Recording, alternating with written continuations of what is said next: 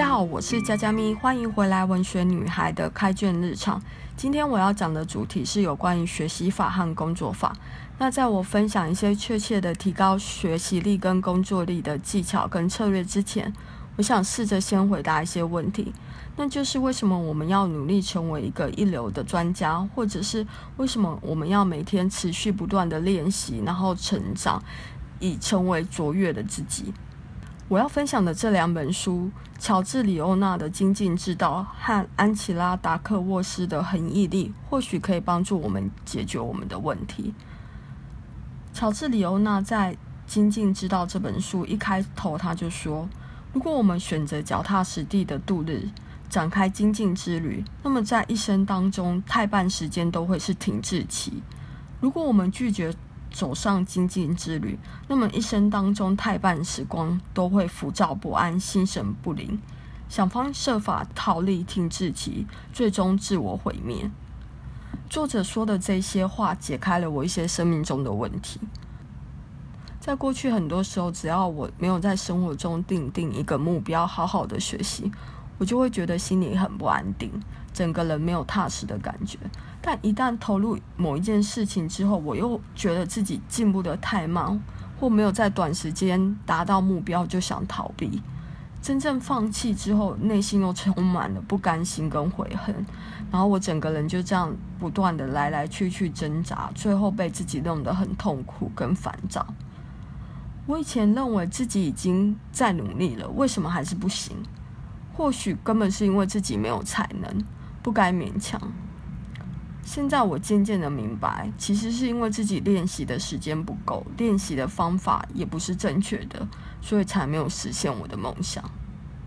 在看了《精进之道》这本书之后，我知道放弃其实不是一个选项。表面上我们或许可以放弃，放弃学钢琴，放弃学英文，学跳舞或学任何东西，然后当一个三分钟热度的人。但放弃却不会给我们带来解脱的感觉，也不会给我们带来真正的快乐，所以放弃是没有用的。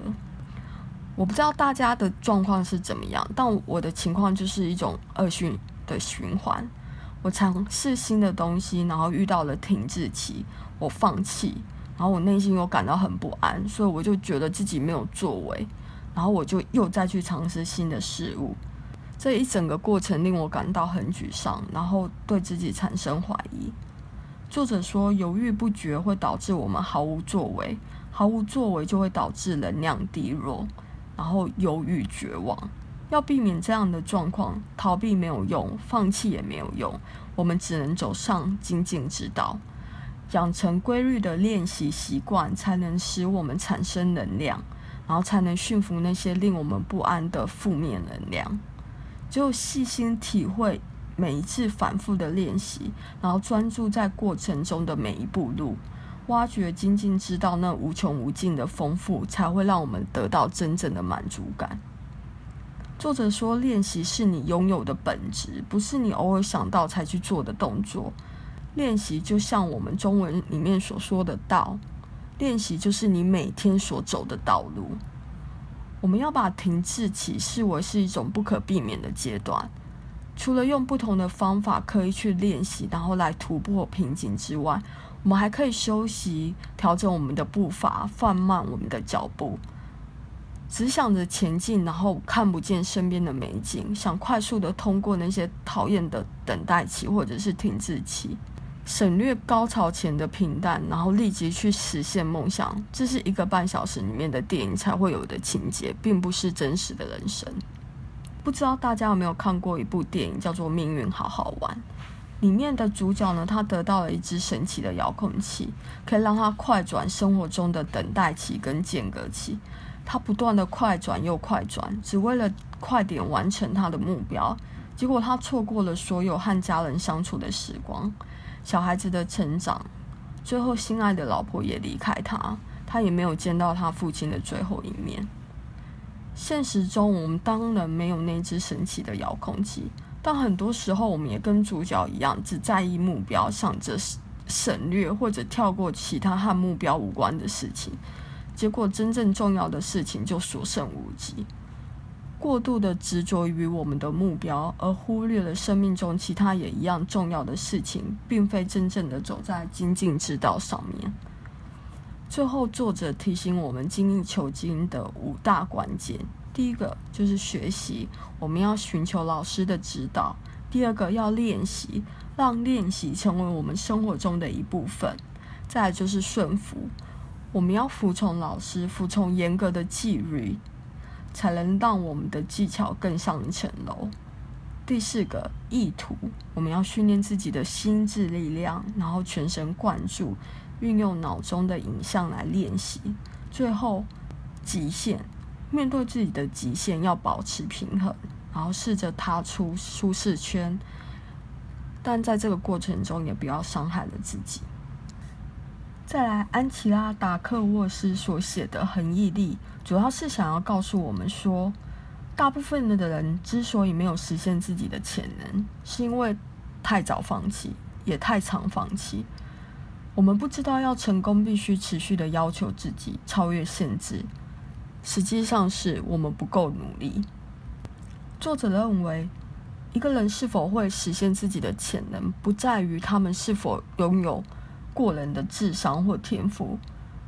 重点是他们是否拥有恒毅力。作者引用尼采的话提醒我们：很多时候，我们为天才抹上神奇的色彩，或者是赋予他们光环。实际上是因为我们不愿意承认自己不够努力，不愿意承认自己是因为偷懒，所以才一事无成，然后把自己的失败归咎于说我们没有爱因斯坦的高智商，或者我们不像莫扎特一样是神童，因为这样我们就可以推卸责任，然后安心的继续划手机啊、看电视。毕竟智商是天生的，不是我们能改变的，所以也不是我们的错。那我们到底要在什么地方发挥我们自己的恒毅力？首先，当然是我们要先找出自己的兴趣，然后在自己在意的领域里面成为一个佼佼者。很多人说他找不到自己的兴趣，如果你只是坐在那里思考，当然兴趣它不会平白的出现。为了要找到你自己的兴趣，你要多做尝试。发现兴趣是需要透过各种体验。接触不同的事物，才有可能找到的。你在做了不同的事情之后，从中选出一两样你觉得自己非常有兴趣的事情，或者是让自己人心动的事情，然后发展他们，花时间去学习、练习，然后提升你兴趣的深度，最后你成为一个专家。要注意的是，没有兴趣是个问题，但如果你有太多的兴趣，也可能会分散你的专注力跟你的精力，最后让你什么事都只学到了皮毛。作者说，与其你在各个领域都只是一个有前途的初学者，成为一个真才实学的专家，才会带给人更大的满足感，因为你能成就的更多，你对这个社会也可以更有贡献。以现实面来说，你也可以为自己带来更多的收入。当你找到自己的兴趣之后，为了要成为一个专家，你就必须要刻意的练习。很多人以为只要找到兴趣跟自己的热情所在，就一切都没有问题了。